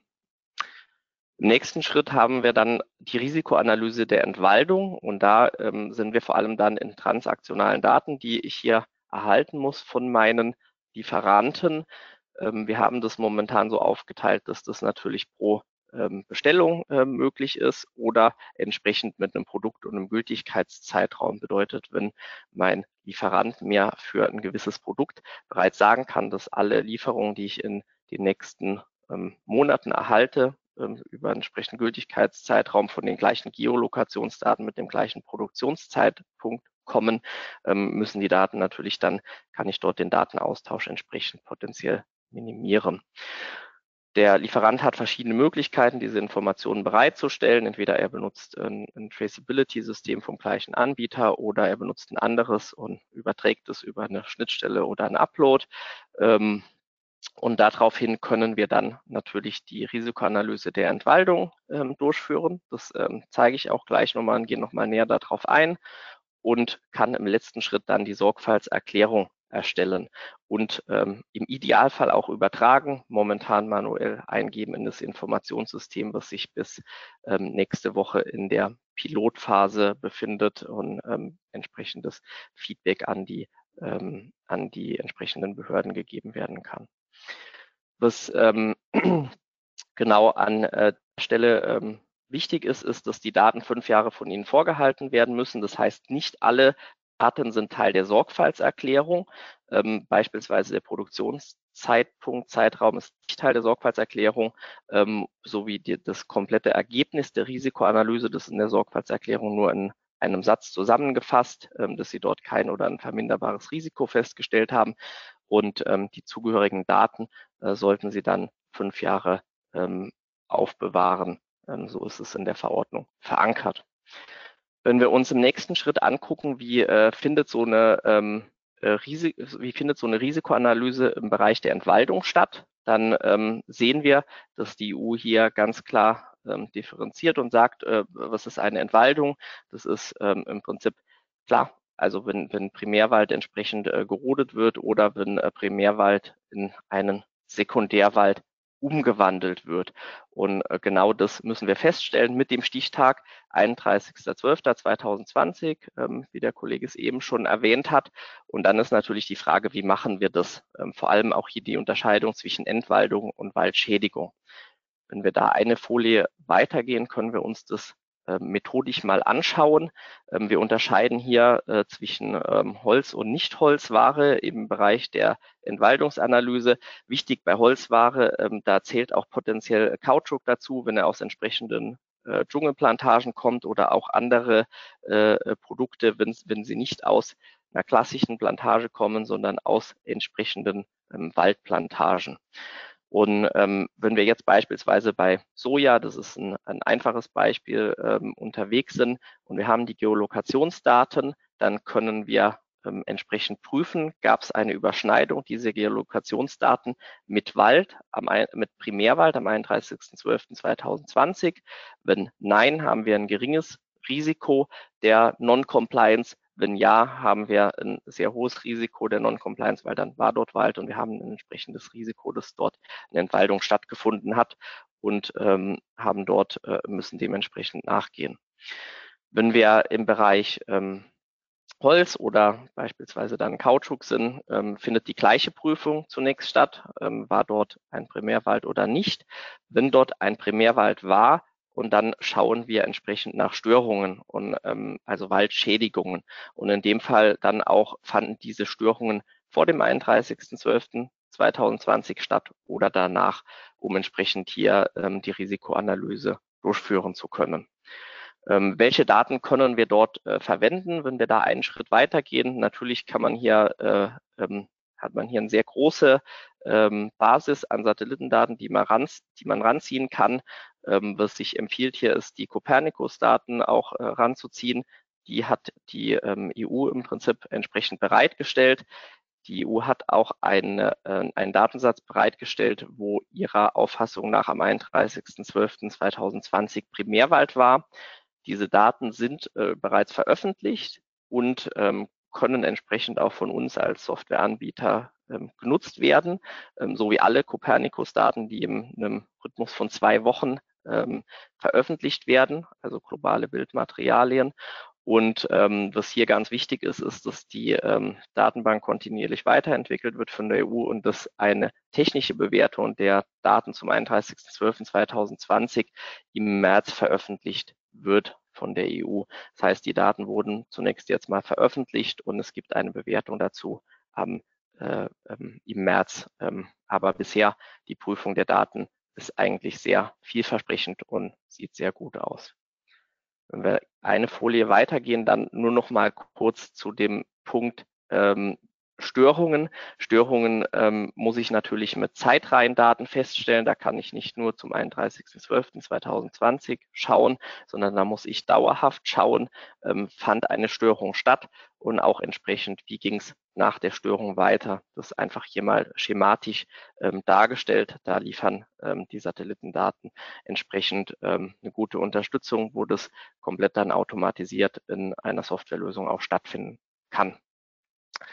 Ähm, was diese Satellitendaten mit sich bringen, ist auch einen gewissen Mehrwert äh, für Sie als Unternehmen. Wenn wir da eine Folie weitergehen, sehen wir das äh, ähm, an einem Beispiel, wo hier ähm, und da hören wir, äh, denke ich, gleich auch noch wahrscheinlich mehr davon, ähm, wo hier ähm, Rittersport im Jahr 2010 entsprechend äh, ähm, gesagt hat, dass äh, sie ein Agroforstsystem statt Monokultur etablieren wollen in ihrer Plantagen, in ihren Plantagen. Und wenn wir uns hier entsprechend äh, diese Datensätze angucken, wir sehen das unten in diesem kleinen Video, dann sehen Sie dort, wo die Pfeile aufzeigen, ähm, dort, äh, wo vorher so eine rote Fläche war, dort war entsprechend eine ähm, sehr geringe Vegetationsdichte und äh, äh, wenn wir uns angucken, wie hat sich das über die Zeit entwickelt, haben wir dort eine sehr klare Verbesserung der Vegetationsindizes und sehen hier ganz klar, dass der, ähm, die, der entsprechende, das entsprechende Statement sich auch hier ähm, ähm, korrekt, äh, umgesetzt worden ist, was natürlich auch sehr schön ist, das dem Verbraucher zu zeigen an der Stelle, dass das äh, ähm, nicht nur hier ein Versprechen war, sondern auch wirklich entsprechend umgesetzt worden ist. Zusätzlich dazu, dass das natürlich automatisch passiert, die Risikoanalyse der Entwaldung oder Waldschädigung kann auch im Zweifel dann äh, softwaregestützt der Mensch sich das Ganze nochmal anschauen und auch validieren. Ähm, wie sieht das Ganze aus? Das einfach im, äh, auf der nächsten Folie, ähm, dass ich dort im Prinzip ähm, in die entsprechenden Gebiete reinzoomen kann. Ähm, normalerweise haben wir da natürlich dann das entsprechende äh, Polygon auch ähm, visualisiert und dann kann ich mir die Daten und dann kann ich mir die entsprechenden ähm, Bilddaten über eine gewisse Zeit auch anschauen und habe hier auch nochmal im äh, Fall wirklich von ähm, wo, wo die Software ein Risiko festgestellt hat, kann ich hier auch nochmal eine manuelle Inspektion vornehmen und mir anschauen, wie hat sich an der Stelle die entsprechende ähm, Vegetation und der entsprechende Wald, auch äh, in dem Fall die, äh, ähm, die Störungen, wie hat sich das entwickelt über eine ähm, gewisse Zeit. Und da ähm, haben wir im Prinzip ähm, die Satellitenzeitreihendaten immer in einem zweiwöchig, zweiwöchigen Rhythmus zur Verfügung, die dort entsprechend ähm, zur Rate gezogen werden können. Genau. Da läuft noch ein bisschen die Analyse. Ähm, genau, vielleicht dann noch die letzte Folie. Wie kann man denn rangehen an so ein Projekt, auch äh, softwareseitig? Und wir haben es eben schon, schon von Kai gehört. Natürlich der erste Schritt ist äh, die entsprechende Analyse, inwieweit bin ich betroffen, ähm, also die Identifizierung relevanter Lieferanten und ähm, danach ähm, natürlich muss ich mit den Lieferanten in Kontakt treten, weil das natürlich das größte Risiko ist, wenn ich mit denen erst im Dezember in Kontakt trete und ich habe eine sehr lange Lieferkette im Ursprungsland, dann ähm, werden die Vorlieferanten, wenn sie noch nichts von der Verordnung gehört haben, entsprechende Probleme haben, die Informationen ähm, bereitzustellen. Deswegen ist dort ganz wichtig, frühzeitig den äh, Lieferanten auch entsprechend aufzuzeigen, welche Möglichkeiten haben sie, mir diese Informationen ähm, bereitzustellen. Danach äh, kann ich eine Risikoanalyse im Ursprungsland machen. Da können wir ähnlich äh, vorgehen wie im Lieferkettengesetz, aber auch im europäischen Lieferkettengesetz es dann wahrscheinlich später sein wird, dass ich dort ähm, im Gegensatz zum Lieferkettengesetz, wo ich wirklich auf den direkten Lieferanten gucke, ich hier wirklich auf die, das Ursprungsland gucke und entsprechend ähm, dort ähm, schon schaue, dass ich eine Risiko ähm, eine, eine, ein geringes Risiko festgestellt habe oder entsprechende Risikominimierungsmaßnahmen einleiten kann. Dann die Risikoanalyse der Entwaldung, die Risikoanalyse der Entwaldung basierend auf äh, potenziell dann den transaktionalen Daten und ganz wichtig ähm, danach auch diese Prozesse in die Logistikkette und auch in die weiterführende Kette zu etablieren. Zunächst, dass ich auch Wareneingangsprüfungen mache. Die Ware, die ich bei mir in den Hof und in die Logistikkette nehme, habe ich für die die Daten bekommen und eine Sorgfaltserklärung abgegeben.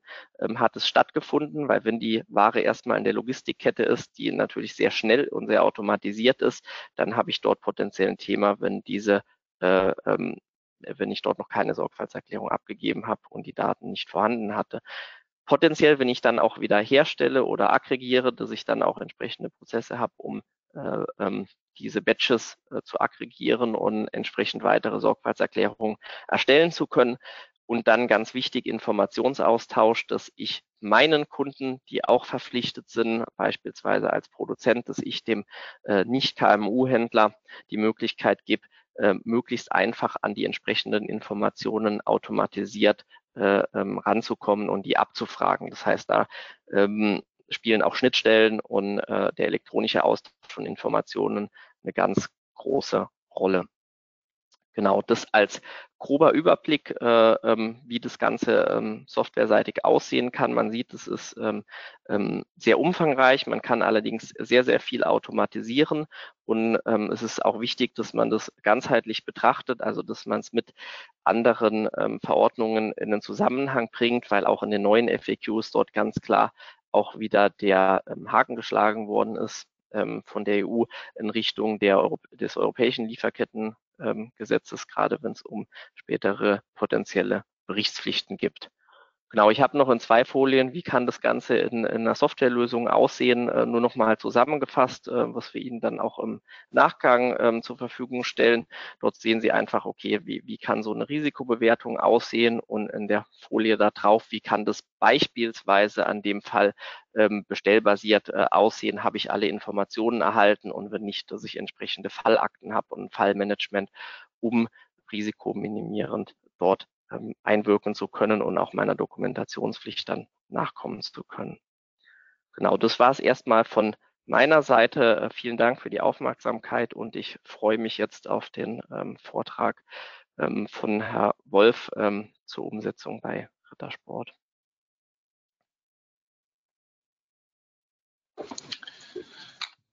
Ja, guten Morgen. Äh, Asmus Wolf ist mein Name. Vielen Dank, Matthias. Äh, das war wirklich sehr interessant. Ähm, ich bin ähm, verantwortlich bei der Ritter Sport für den Bereich ähm, Supply Chain äh, in der Geschäftsführung und ähm, ja, hoffe, dass ich heute so ein bisschen was beitragen kann zur Diskussion und ein bisschen zeigen kann, wo wir stehen äh, und äh, was wir im Prinzip, ähm, äh, was wir bei, bei der Ritter Sport im Prinzip hier umsetzen oder wo wir gerade dran sind. Und ähm, ja, vielen Dank, Stefan. Du hast mich eingeladen, das mal vorzustellen. Ich hoffe, dass das für alle auch einen Wertbeitrag dann darstellt und auch interessant ist. Äh, vielleicht ganz kurz noch zur, äh, zur Ritter Sport. Ritter Sport, wir sind ein ähm, mittelständischer Süßwarenhersteller ähm, die meisten kennen unsere Produkte. Wir sind sehr wertegetrieben. Unsere Marke, unsere Hauptmarke ist Ritter Sport und ähm, die steht für Spaß und aber auch dafür, das Richtige zu tun. Und äh, unsere Ambition ist im Prinzip, äh, äh, die beste bunte Schokolade der Welt zu machen. Und äh, dafür setzen wir eigentlich auch nur natürliche Inhaltsstoffe und nur die besten ein. Und äh, deshalb ist für uns das ganze Thema Lieferkette extrem relevant und wir arbeiten auch schon sehr, sehr lang dran. Und äh, vielleicht ähm, ist es deshalb auch ähm, etwas, wo wir das eine oder andere schon zeigen können, was vielleicht auch für andere interessant ist. Ja, damit würde ich einsteigen. Also wir haben ähm, unsere Betroffenheit ähm, äh, von der EUDR. Ähm, die bezieht sich im Wesentlichen auf zwei Rohstoffe. Das ist Kakao und Palmöl, äh, die bei uns natürlich ähm, sehr komplizierte äh, Rohstoffe sind und auch äh, sehr wichtige Rohstoffe für unser Produkt. Und äh, da würde ich dann mal auf die nächste Folie vielleicht schon mal gehen wollen. Ähm, ich würde heute anhand äh, unseres Hauptrohstoffes, nämlich Kakao, ein bisschen erzählen möchten, was wir da tun. Ähm, für uns ist es extrem wichtig, dass äh, wir immer äh, nachverfolgen können, wo kommt eigentlich das Produkt her. Kakao hat ja in der, in der öffentlichen Meinung äh, sehr, sehr viele äh, kritische Punkte und das ist auch nicht falsch, sondern es ist durchaus richtig, dass das so ist. Und deshalb äh, beschäftigen wir uns mit der Herkunft von, von Kakao seit vielen Jahrzehnten und ähm, äh, beziehen also auch schon seit 2018 ausschließlich zertifizierten und nachhaltigen Kakao für die Marke und haben dort eine, einige Grundpfeiler gelegt, äh, wie wir eigentlich mit Kakao umgehen wollen. Also wir haben für den Kakao äh, vor vielen Jahren schon Strategien, äh, Strategien aufgestellt, also wie wir im Prinzip dort einen guten Rohstoff kriegen. Und zu diesen, zu diesen Grundpfeilern gehört, dass wir seit ähm, ähm ja äh, seit 30 Jahren eine eigene Ankaufstation haben in Nicaragua, aber eben auch dort mittlerweile die größte eigene Farm der Welt aufgebaut haben. Wir haben langfristig angelegte Partnerschaften in allen Herkunftsländern und Programme mit den Kakaobäuerinnen und Kakaobauern, sowohl in Lateinamerika als auch in Westafrika. Ähm, wir äh, achten immer darauf, dass unser Kakao komplett segregiert ist. Das heißt, ähm, ansonsten wäre es ja äh, nicht möglich, den tatsächlich rückzuverfolgen. Und äh, wir können seit 2022 das ähm, auch äh, bis zur jeweiligen Erzeugerorganisation komplett rückverfolgbar machen. Das macht es für uns natürlich ein bisschen leichter, ähm, nachher mit der EU-IDR umzugehen, ist für uns aber ähm, auch aus Produktsicht extrem wichtig, äh, weil Kakao so ein bisschen zu betrachten ist wie Wein. Es gibt dort unterschiedliche Pflanzen, unterschiedliche Früchte, die je nach Boden also auch eine unterschiedliche Qualität darstellen und ganz unterschiedliche Geschmäcker erzeugen. Gehen wir mal auf die nächste Folie. Ähm, wir haben ähm, mal mit einem Fokus auf El-Kakao. Wir haben also äh, im Kakaobereich seit Jahrzehnten wissen wir, dass dort eigentlich Probleme sind. Äh, das reicht von Kinderarbeit über Unterbezahlung bis hin zu Einsatz von Pestiziden und so weiter und so fort. Und äh, diese Thematiken, die haben wir ähm, auch schon seit sehr langer Zeit in der Bearbeitung. Und äh, wir haben dann irgendwann vor 13 Jahren äh, eine Entscheidung getroffen, dass wir gesagt haben, okay, wir möchten eigentlich mal anhand einer eigenen Plantage zeigen, wie sowas ganz ähm, ideal im Idealbild auch aussehen könnte und haben dann ähm, in Nicaragua ähm, ein sehr, sehr großes äh, Stück Land erwerben können, das, äh, das uns von der Regierung dann auch äh, gegeben wurde. Auf dem war vorher Viehzucht und äh, ich habe mich gerade total gefreut, weil dieses, diesen Film ich noch nie gesehen hatte, den uns gerade Osapiens gezeigt hat, der Matthias von Osapiens und äh, äh, der auch dann nachweist, ja scheinbar, was wir dort getan haben und was wir auch vor, der, äh, vor Ort gesehen haben. Es war vorher dort komplett erodiertes Land und wir haben dort ähm, ungefähr eine Million Kakaobäume angepflanzt. Wir haben 50 Prozent des Landes äh, umgewandelt in ein Agroforstsystem, in dem wir dann äh, Kakao und äh, andere Pflanzen ange, äh, angepflanzt haben und äh, 50 Prozent des Landes wieder in ursprünglichen Regenwald zurückverwandelt, so dass man heute dort von Faultieren bis hin zu Krokodilen tatsächlich auch wieder alles findet, was dort eigentlich leben sollte. Es sind 1200 Hektar, das ist äh, äh eine signifikante Größe, die irgendwann mal 30 Prozent unseres Kakaobedarfs auch abdecken soll. Das Ganze haben wir dann zertifiziert über UTS, über den Gold Standard und auch über Klimaschutzprojekte mit der UN ähm, so dass wirklich dort so ein idealtypischer Kakaoanbau entstanden ist. Wir arbeiten mit 450 Mitarbeitern, Mitarbeitenden, die dort auch äh, tariflich bezahlt werden und auch faire Löhne haben, Ausbildung haben und auch äh, Weiterbildungsoptionen und auch Karrieremöglichkeiten. Ähm, ja, also das ist so ein bisschen das, was, äh, was, äh, was wir dort selber mal aufgebaut haben. Ähm, nichtsdestotrotz äh, ist das natürlich nur 20 bis 30 Prozent des Kakaos, den wir anbauen. Wir gehen mal weiter. Ähm, und der ganz große Teil ähm, ist natürlich aus Partnerschaften mit anderen Bauern und Bäuerinnen. Und hier reden wir über ungefähr 30.000 äh, Bauern und Bäuerinnen, die dort meistens äh, äh, kleinbäuerlich arbeiten, teilweise auch subsidiär und ähm, die von dieser Arbeit tatsächlich leben müssen. Und äh, wir haben deshalb seit, seit 1990 hier ähm, ein sehr starkes Engagement, äh, insbesondere in Nicaragua, wo wir ähm, äh, mit den ähm, äh, Kakaobauern damals äh, das angefangen haben, zu überlegen, wie kann man da zusammenarbeiten. Wir können nicht mit 30.000 Bauern individuell zusammenarbeiten als mittelständisches Unternehmen. Das ist komplett unmöglich. Und deshalb haben wir dort äh, vor ungefähr 35 Jahren angefangen, ähm, äh, die äh, Bauern dazu zu ermutigen, Kooperativen zu gründen, die dann wiederum ähm, äh, Verarbeitungsschritte durchführen können, die dann qualitativ von uns äh, sozusagen unterstützbar sind, so dass wir dort dann Professoren und äh, äh, Leute hinschicken können, die dort ähm, äh, mit den äh, Kooperativen zusammenarbeiten, die wiederum dann die Trainings ausrollen zu den individuellen Bauern. Äh, dadurch wissen wir natürlich ganz genau auch, ähm, äh, wo dann diese Bauern sind dieser Schritt, der war ein ganz wesentlicher Schritt in unserem, unserem Unternehmen, weil das ja auch hieß, äh, wir sind komplett aus der Börse ausgestiegen, aus dem Kauf aus der Börse und wir haben dann unsere Herkünfte spezifiziert äh, und sind am Ende bei äh, fünf Herkünften nur noch gelandet, die, aus denen wir dann beziehen. Ähm, aber natürlich die Zahl von 30.000 Landwirten bleibt die gleiche.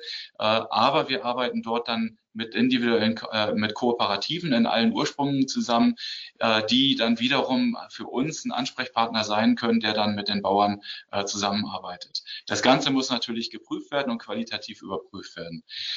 Was wir zusätzlich tun, ist, äh, wir müssen natürlich Anreize stellen, dass diese Kooperativen, die Landwirte auch wirklich äh, die Dinge umsetzen, die wir in unseren Strategien haben, sowas wie äh, verminderter Verbrauch von Pestiziden oder gar, kein, gar keine Nutzung von Pestiziden und zusätzlich ähm, Verringerung der, ähm, der Nutzung von, von chemischen ähm, Zusatzstoffen und äh, wir haben jetzt mittlerweile im letzten Jahr das geschafft, also hier steht noch 85, aber 91 Prozent unserer äh, Landwirte arbeiten in Programmen. Ich erkläre gleich noch genau, was das ist, so dass wir ganz genau mit denen, also wirklich individuell mit denen zusammenarbeiten können. Und 100 Prozent des Kakaos ist mittlerweile rückverfolgbar. Gehen wir mal zur nächsten Folie. Äh, Kakao ist eine extrem sensible Pflanze. Also wenn man das mal versucht, hier einen Kakaobau hochzuziehen äh, im Wohnzimmer, der wird das sehen. Das ist extrem äh, schwierig. Äh, der kann nur in sehr geringen Temperatur- und äh, klimatischen Umgebungen leben. Deshalb ähm, äh, ist es extrem wichtig, ähm, auch unterschiedliche Herkünfte zu haben. Wir haben uns reduziert auf äh, die Elfenbeinküste, Nigeria, Ghana, Peru und Nicaragua. Und man kann sich das so vorstellen, dass ähm, jetzt nehmen wir mal einfach Nicaragua, äh, Nigeria. Da ist dann in Nigeria sind dann äh, Zehntausende von kleinen Bauern die produzieren den Kakao, äh, die fermentieren den Kakao in der Kooperative, die sind selber verstreut über das, den Regenwald in tausenden von verschiedenen Standorten und transportieren teilweise zu Fuß oder dann irgendwie mit Mofas oder so ihren Kakao in die Kooperative und aus der Kooperative wird das Ganze dann an die Küste zur Verladung ähm, äh, zu Exporteuren dann ver, äh, äh, verbracht, die dann das Ganze verschiffen nach Europa. Äh, nach Rotterdam, wo dann in Rotterdam Läger bestehen, große Läger, aus denen äh, wir dann im Prinzip ähm, anliefern äh, zu unseren Verarbeitern. Die Verarbeiter dann daraus Kakaomasse, Kakaobutter und Kakaopulver machen und das dann wieder äh, zu uns anliefern. Gehen wir mal auf die nächste, äh, auf die nächste Folie. Also wie gesagt, fünf, äh, wir haben Kakaoprogramme jetzt aufgesetzt in diese fünf Regionen. Gehen wir mal weiter. Nächste Folie bitte. Ähm, und was bedeutet das äh, für uns jetzt im, äh, im Kontext äh, der EUDR? Also dieser erste, dieser erste Schritt des, der Informationssammlung und Datensammlung, äh, da haben wir einen gewissen Vorteil vielleicht äh, gegenüber anderen, die bisher noch nicht wirklich im Ursprung tätig sind, weil wir einen laufenden Dialog eigentlich mit den Lieferanten heute schon haben. Das heißt, wir haben dort äh, heute schon Managementsysteme, Qualitätsmanagementsysteme und Prozesse installiert, äh, die wir auch äh, auditieren und bei denen wir äh, Leute eingestellt haben, äh, die von ähm, ähm, äh, äh von äh, NGOs kommen im Prinzip und die uns dort unterstützen, diese, äh, diese Bewertungen durchzuführen. Wir sind aber trotzdem noch in verschiedenen ähm, Verbänden wie dem Forum Nachhaltiger Kakao, Nachhaltiges Palmöl, Bundesverband der deutschen Industrie, äh, der Süßwarenindustrie ähm, und dann äh, Initiative für nachhaltige Agrarlieferketten. Das sind nur einige, da gibt es diverse, äh, die, dort, äh, die dort agieren. Und äh, wir arbeiten natürlich auch mit zertifizierungsgebenden Organisationen wie zum Beispiel der Rainforest Alliance, Fairtrade oder im RSPO, äh, die dort äh, auch vor Ort tätig sind und äh, entsprechende Zertifizierungen durchführen. Gehen wir weiter. Ähm, für uns ist es so, dass wir natürlich eine Risikoanalyse machen müssen. Das ist ja eben auch gerade schon schön dargestellt worden. Ähm, und äh, um diese Risikoanalyse durchzuführen, wäre es komplett äh, utopisch, das zu tun, ohne dabei technologische Hilfe zu machen.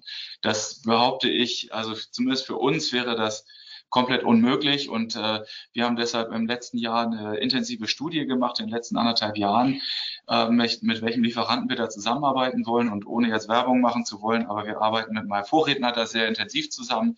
Die sind da bei uns in der Studie klar als Sieger rausgekommen. Und äh, wir sind sehr froh, da äh, zusammenzuarbeiten. Es läuft sehr gut und wir haben dort auch ähm, natürlich ähm, äh, hohe Synergien in dem System, was auch vorher gesagt wurde, also mit der mit dem Lieferketten-Sorgfaltspflichtengesetz und anderen äh, ähm, gesetzlichen Anforderungen. Das geht bis hin zu äh, den bilanzrechtlichen Anforderungen, wie die Berichte dort gestrickt werden müssen. Da versuchen wir alles äh, im Prinzip über OSAPIENS äh, dann darzustellen und zu machen und äh, äh, damit auch die Organisation, die sich das Ganze dann bei uns intern langfristig betreuen muss, extrem schlank zu halten.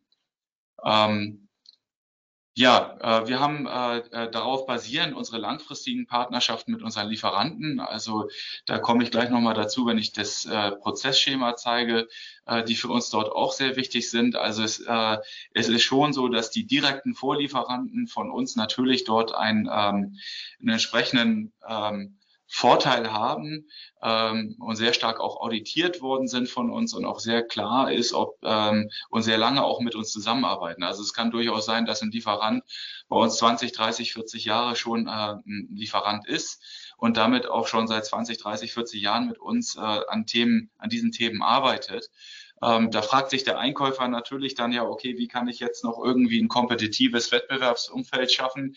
Ähm, das ist möglich da drin, aber es ist natürlich äh, so, dass man das sehr gut vorbereiten muss, wenn man in die Ausschreibung geht, damit man eine tatsächliche Wettbewerbssituation auch noch herstellen kann.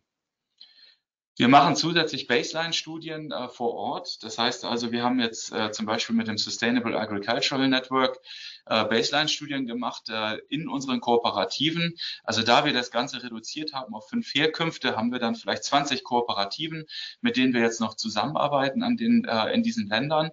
Und in diesen Kooperativen haben wir externe Baseline-Studien gemacht, in denen wir ausgearbeitet haben, was benötigen dort eigentlich die Produzenten, damit die äh, wichtigen gesetzlichen Anforderungen, aber auch unsere internen Wünsche, was wir wollen. Und da geht es dann um Themen wie Biodiversität oder Themen wie Minimum Wage, äh, solche ganzen Themen, dass die auch ähm, ähm, äh, geliefert werden können. Und aus diesen Baseline-Studien kommen je nach Region unterschiedliche Anforderungen heran, heraus und diese unterschiedlichen Anforderungen ähm, die wollen wir nach vorne treiben und dazu haben wir ein, äh, ein Programm, äh, das incentiviert im Prinzip auch im Preis, äh, wie die Leute dort arbeiten. Das heißt also, wenn, äh, wenn wir dort feststellen, dass wirklich äh, keine Kinderarbeit äh, vorhanden ist, ähm, äh, dann bezahlen wir dort Premium-Preise, äh, dort äh, finanzieren wir dann vielleicht ein Programm, um eine Schule zu bauen. Und ähm, das sind so Themen, die aus diesen Programmen herauskommen, die dann von den NGOs auch auditiert werden und die wir auch dann äh, auch selber mit eigenen Mitarbeitern dann vor Ort uns anschauen und äh, nachverfolgen. Gehen wir mal weiter. Wie sehen solche ähm, äh, Zusammenarbeiten aus mit den entsprechenden, mit den Kooperativen? Also wir verstehen diese Zertifizierung, sowas wie Rainforest Alliance etc., wirklich nur als eine Grundlage, die auch vielleicht in der äh, Außenkommunikation eine gewisse Rolle spielen kann. Aber in der Realität ist das viel zu wenig. Das heißt, wenn man wirklich was verändern möchte, dann muss man vor Ort gehen und auch vor Ort äh, die gesamten Herkünfte besuchbar machen. Und das ist für uns immer so der Maßstab, wir sagen, wir möchten mit unseren Kunden jederzeit dorthin fahren können und zeigen können, was wir da tun. Und deshalb haben wir individuell und bedarfsgerecht dann in diesen Partnerschaften verschiedene äh, Punkte abgebildet. Und ganz wesentlich darin ist einmal Kapazitätsaufbau und Investitionen. Also nur mal als ein Beispiel, wir haben eine, ähm, ähm, eine äh, Produktivität äh, in Westafrika, die sind durchschnittlich 600 Kilogramm pro Hektar an Kakao. Wir haben das geschafft, in den Kooperativen, mit denen wir arbeiten, auf 1200 bis 1400 Kilogramm pro Hektar zu kriegen bei Nicht-Einsatz von Pestiziden und reduziertem Einsatz von Düngemittel. Und das ist einfach dadurch, dass man das Know-how darüber, wie man tatsächlich äh, den Anbau betreibt, da reingebracht hat, geschult hat. Und da ist man vielen Widerständen begegnet, weil natürlich auch die Kollegen, die gerne Düngemittel verkaufen, dort auch schulen in einer ganz anderen Art. Wir haben langfristige Mengenabnahmen, die wir dort garantieren, damit auch die Leute sicher, ein sicheres Geschäft haben. Äh, wir unterstützen bei der Kartierung der Farmen. Das hat eben der, ähm, äh, der Kollege von Osapiens äh, sehr schön, äh, sehr schön dargestellt, wie das aussieht, der Matthias. Ähm, wir haben ähm, dort den Aufbau der digitalen Rückverfolgbarkeit und das Entwaltungsmonitoring haben wir eben auch gerade live gesehen. Und äh, wir fördern die nachhaltigen Anbauweisen und die Steigerung der Produktivität, was ich gerade beschrieben habe. Gehen wir weiter auf die nächste Folie. Ja, so sieht das dann aus bei uns, die Verifizierung der, der Informationen. Wir haben es eben ganz an, anschaulich gesehen, wie die Software dann auch aussieht. Wir nutzen dort Quellen äh, wie das EU Observatory, Global Forest Watch, Open Source Software für eine erste Prüfung äh, vom Waldbestand und der Entwaldungsrisiken und dann entsprechend jetzt die Copernicus-Daten, um dann entsprechend äh, weiterzugehen. Sobald wir erhöhte Risiken sehen, kriegen wir dann aus äh, entsprechende Meldungen, eben auch aus der Software und das wird dann direkt in den Einkauf übergeben. Der Einkauf spielt hier eine Pivotrolle, ist extrem wichtig in der gesamten Umsetzung dieser Maßnahmen und äh, führt dann äh, mit den Lieferanten und mit den Kooperativen individuelle Gespräche und dort werden dann fest äh, Maßnahmen geprüft, festgelegt und zur Minderung dann angelegt, auch im System hinterlegt, so dass man dann das nicht verliert und dann entsprechend dann diese Maßnahmen dann später auch ähm, äh, äh, dann wieder umsetzen kann. Was natürlich total wichtig ist, ist, dass man mit den Leuten dort ins Gespräch geht, also dieses berühmte Change Management auch wirklich tatsächlich macht, persönlich sichtbar wird, die Werte auch darstellt, die dahinter liegen und entsprechend äh, äh, über eine Sensibilisierung der, der Landwirte auch durchmacht, weil sozusagen die andere Antwort, wenn man es anders macht, dann hat man die Bauernproteste, haben wir gerade selber gesehen in Deutschland. Und äh, deshalb ist es wichtig, von Anfang an die Leute mitzunehmen, zu erläutern, warum tun wir das jetzt alles und auch eine positive Vision erzeugen zu können von dem, was sein könnte, wie es eigentlich besser sein kann. Und die Vision hier nach der Umstellung der Landwirtschaft ist extrem positiv in der Produktivität, aber auch für die Landwirte selber, weil, ähm, weil dort einfach die Ergebnisse äh, Bände sprechen, man hat ein höheres Einkommen, man hat für seine Kinder eine viel bessere äh, Umwelt geschaffen. Gehen wir weiter. Ja, ähm, die EUDR ist bei uns auch nicht eine Sache, die uns dann einfach zufällt, sondern das ist wirklich harte Arbeit. Äh, die Umsetzung jetzt äh, innerhalb dieses Systems ähm, wird gemacht aus einem crossfunktionalen Team. Das ist vorhin auch schon angesprochen worden. Wir haben dort das Nachhaltigkeitsmanagement in Einkauf, Logistik, Qualitätsmanagement. Wir haben das Recht, unsere Rechtsabteilung mit drin, auch unsere, ähm, ähm, unsere äh, Funktionen vor Ort und müssen natürlich jederzeit auch mit den Lieferanten und Kooperativen dort eng zusammenarbeiten, um den zu erläutern, um die mitzunehmen, um wirklich klar ähm, die Nachverfolgbarkeit auch dann sicherzustellen. Ja, und damit komme ich, glaube ich, auch schon zu meinem nächsten Chart. Und das ist das letzte Chart. Also so sieht es dann äh, im Prinzip bei uns aus. Also wir haben ganz auf der linken Seite sieht man, wir haben bei den Farmern und Kooperativen die Geodaten, die wir einsammeln. Die werden dort äh, mit den Wettstaaten verheiratet, laufen dann in das äh, System hinein, in Osapiens. Das wird dann verschifft über die Exportorganisation. Da kriegt man im Prinzip das erste Due Diligence Statement, das wichtig wird für den Import. Das wird dann sozusagen in einem Informationssystem der EU abgelegt. Dann haben wir einen Bohnenverarbeiter. Also wir sind jetzt nicht einer, der von ganz vorne bis ganz hinten den gesamten Prozess besitzt, aber wir können ihn nachverfolgen und wir können ihn beeinflussen. Der Bodenverarbeiter hat selber ein eigenes System, deshalb dort äh, die Fragezeichen. Also wir glauben, dass wir nicht das Recht haben, die Kollegen zu zwingen, irgendwie in irgendeine Software, sondern die müssen diese, diesen Ansatz für sich selber finden, was ist für sie das Beste, müssen dort ihre, äh, ihre zweite Due Diligence im Prinzip dann für ihre Fertigware machen, die dann bei uns wieder eingeht äh, und äh, wir machen aus dieser aus dieser, aus deren, aus dieser Rohware für uns wieder eine Fertigware. Das ist dann das fertige, äh, die fertige Schokolade, für die wir dann wiederum Due Diligence Statement automatisch dann wieder in das EU-Informationssystem reingeben. Und das ist von meiner Warte im Prinzip so alles, was ich kurz euch darstellen kann. Stefan, du hast dich schon live geschaltet. Ähm, ich nehme an, du möchtest jetzt hier übernehmen. Ich danke für eure Aufmerksamkeit und hoffe, das war interessant. Asmus, ganz herzlichen Dank. Ja, wir sind schon am Ende der Zeit angekommen, weshalb ich mich äh, live geschaltet habe. Das war sozusagen der äh, Wink mit dem Zaunfall. Ich denke, dass die anderen Kollegen auch noch mal kurz mit dem Blick hochkommen. Ähm, eins ganz kurz an alle im Publikum, alle Zuhörer. Wir haben äh, viele Fragen bekommen, sehr viele Fragen bekommen. Wir sind aber dadurch, dass wir jetzt äh, am Ende der Zeit für den Webcast angekommen sind, nicht in der Lage, auf die jetzt noch mit den Referenten äh, live einzugehen. Wir werden eines machen. Alle Fragen sind notiert, werden schriftlich beantwortet und Ihnen hinterher mit den Materialien zur Verfügung gestellt. Das heißt, keine Frage geht verloren, ganz wichtig. So, und alle Fragen werden von den unterschiedlichen Referenten, sofern als dass sie der Meinung sind, dass äh, das auch etwas ist, aus dem sie, äh, zu dem sie aus ihrer Sicht jeweils beitragen können, auch äh, multiple beantwortet. Das dazu. Dann bleibt mir jetzt erst nochmal zu danken, ganz kurz, ähm, ähm, dem Kollegen, ich, ich gehe jetzt der Reihenfolge nach, wie Sie auch vorgetragen haben, äh, Thomas Uhlig, Stichworte Regulatorik, Berichterstattung und Sanktionen. Dann hatten wir als nächstes den Kai Henke. Äh, das waren Erfahrungen aus der unternehmerischen Umsetzung und aus der Praxis. Der dritte war Matthias Jungblut von Osapiens. Äh, hier datengetriebene Umsetzung und Digitalisierung von Regulatorik, auch ein sehr spannendes Thema. Und als viertes, was ich sehr schätze, und Asmus, da nochmal ganz herzlichen Dank, dass du dich heute äh, noch in, den, in das Webinar hast hineinfinden können. Dein Kalender ist ja voll. Äh, ein Beispiel aus der bewusst wertgestaltenden, wertgetriebenen und wertbasierten unternehmerischen Praxis ähm, mit eurem, mit eurer großen Farm aus Nicaragua.